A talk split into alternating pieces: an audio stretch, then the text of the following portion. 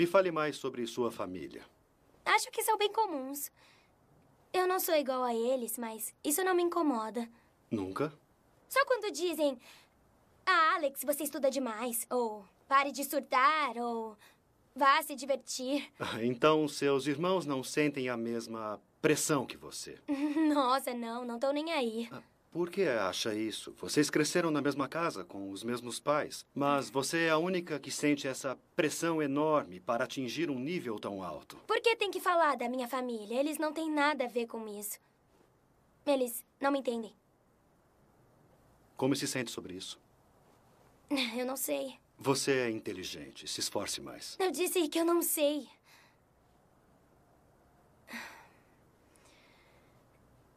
Eu me sinto meio só. O trecho que você acabou de ouvir saiu do quinto episódio da 12 temporada do seriado original da ABC Modern Family. Como o próprio título já diz, a série mostra o dia a dia de uma família moderna, que foge dos padrões de família tradicional com o qual estamos acostumados. Uma das integrantes dessa família é a Alex Dunphy, a filha do Phil e da Claire e a irmã do Luke e da Hayley. Por ser uma adolescente com níveis de inteligência acima da média e ter dois irmãos mais avoados que demandam mais atenção dos seus pais, a Alex acaba sendo negligenciada pela família. Eu sou Bianca Lemos. E eu sou a Alice Mendes. E esse é o podcast Episódio Extra. Hoje falando sobre Modern Family e a negligência parental com filhos superdotados.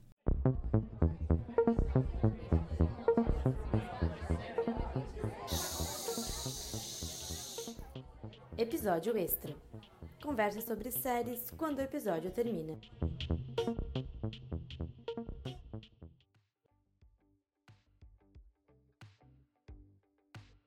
A personagem Alex do Modern Family divide opiniões entre os fãs da série.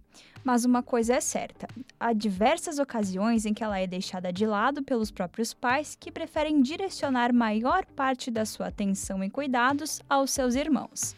É mesmo, Alice. E como se não bastasse o sentimento de exclusão da adolescente, a confiança extrema da Claire e do Phil na suposição de que ela vai fazer tudo sempre certo acaba gerando problemas emocionais na personagem. Para entender essa situação, trouxemos a psicóloga Mariana Selbach para nos explicar melhor o porquê de essa sobrecarga acontecer.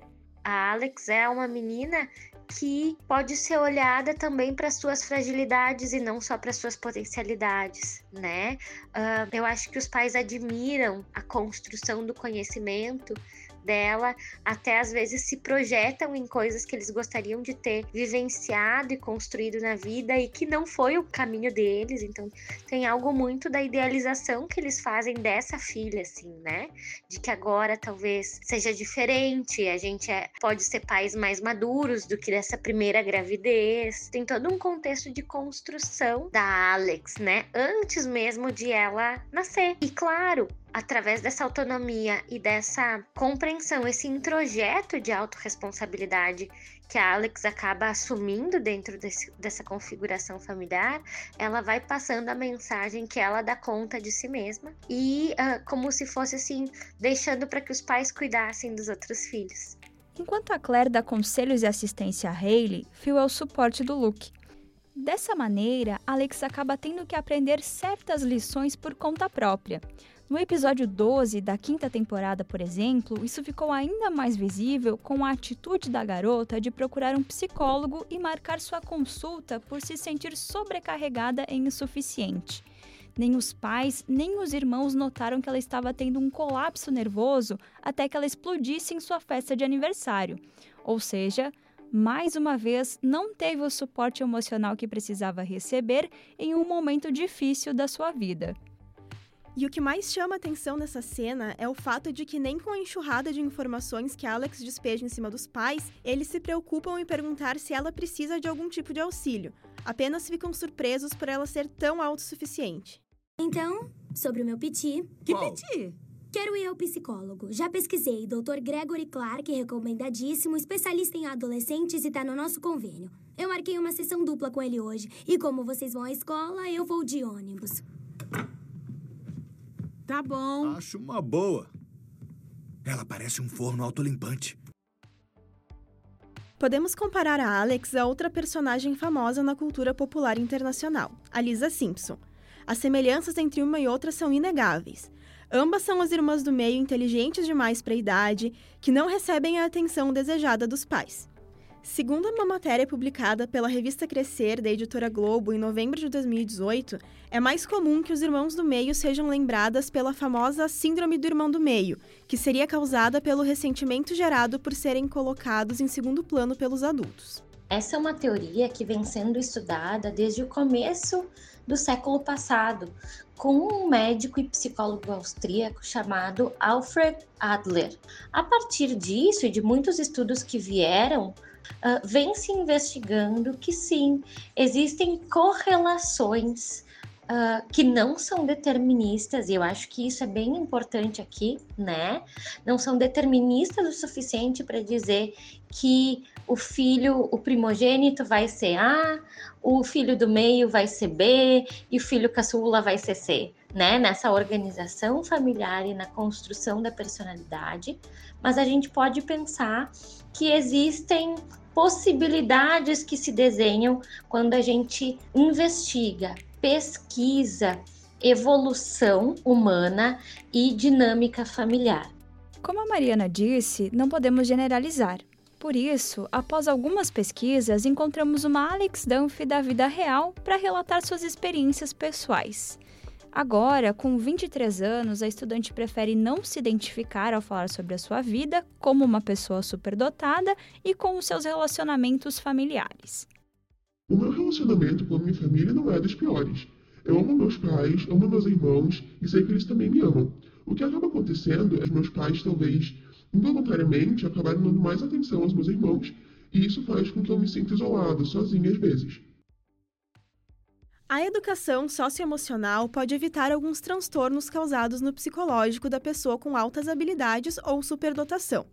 A psicóloga educacional e especialista em altas habilidades, Renate Raab, que integra o Laboratório de Inovação Tecnológica da Educação, o LIT, da Univale, disse em matéria publicada no portal do laboratório em março desse ano que o apoio familiar é essencial no desenvolvimento dos alunos, assim como a visita nas escolas para reconhecer o ambiente e trocar conhecimento com os professores. Eu acredito que se os meus pais tivessem procurado especialistas antes, é, se eu tivesse tido um diagnóstico precoce, a minha vida poderia ter sido muito melhor.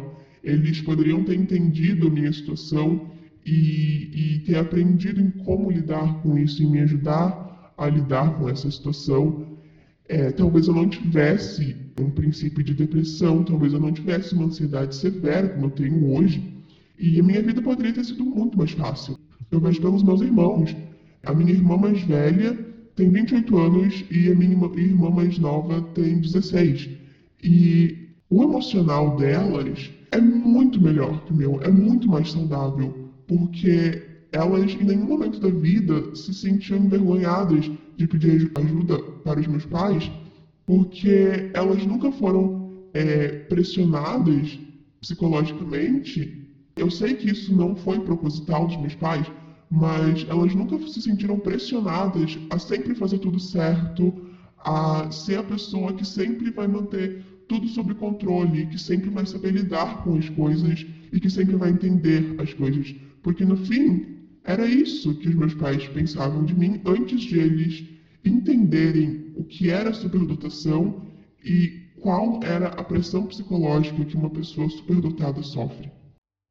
Por isso, é muito importante que os pais prestem atenção no desenvolvimento educacional dos seus filhos para que possam dar atenção e assistência necessárias a eles.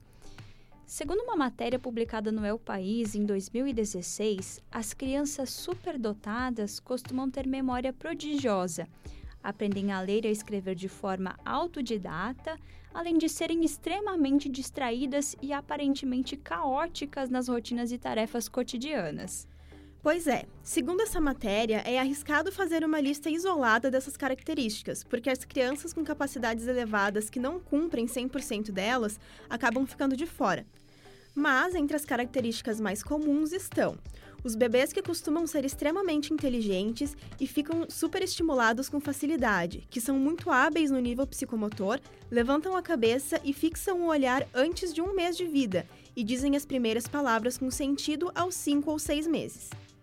Além disso, a Olga, que é a psicóloga que escreveu aquela matéria do El País lá em 2016, diz que essas crianças são muito intensas emocionalmente, muito extremas em sua expressão emocional, com tolerância muito baixa à frustração e mostram uma grande capacidade de empatia numa idade muito precoce elas têm bastante senso de justiça e equidade, além de serem crianças questionadoras que desafiam a autoridade.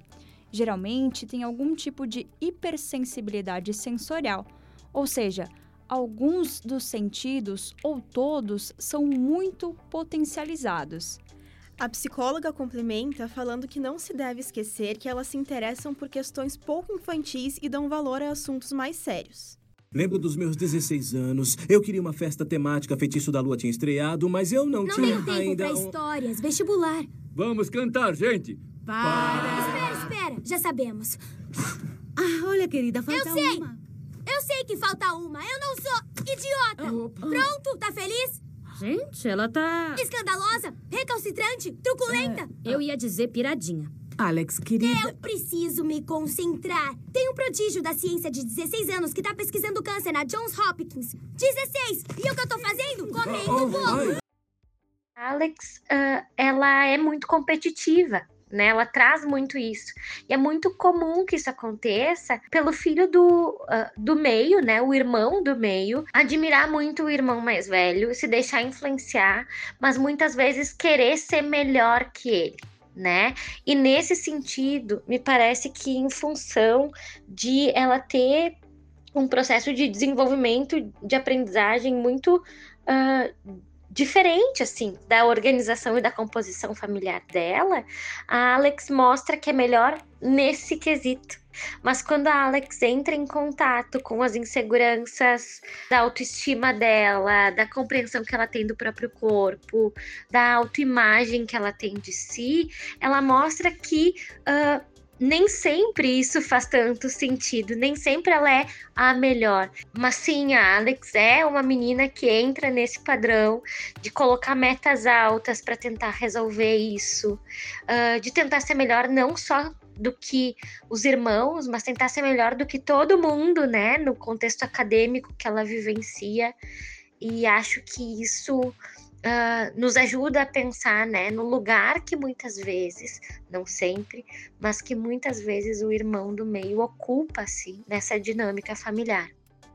A família é o primeiro laço que criamos na vida e deve ser a base de uma criança, mesmo que ela pareça muito inteligente e independente. Pais, se seus filhos apresentam essas características, procure um especialista para ter um diagnóstico concreto. Isso mesmo, e acima de tudo, sejam o suporte emocional e a referência dos seus filhos. A Alex é uma personagem querida pelos fãs de Modern Family, mas poderia ser muito mais emocionalmente saudável se a família dela prestasse mais atenção nos detalhes. Ah, oi, querida, como foi? Bem, tem outra sessão na semana que vem. Ah. Como foi a escola? Nossa, uma loucura. Eu não tinha a menor ideia da pressão que você sofre. Eu fui você por duas horas, mal consegui me conter. Não sei como você não tem um colapso todo dia. Eu. Querida. Filha, o que foi? Eu disse alguma coisa? Disse. Obrigada. Bom. Tá bom. Tá bom.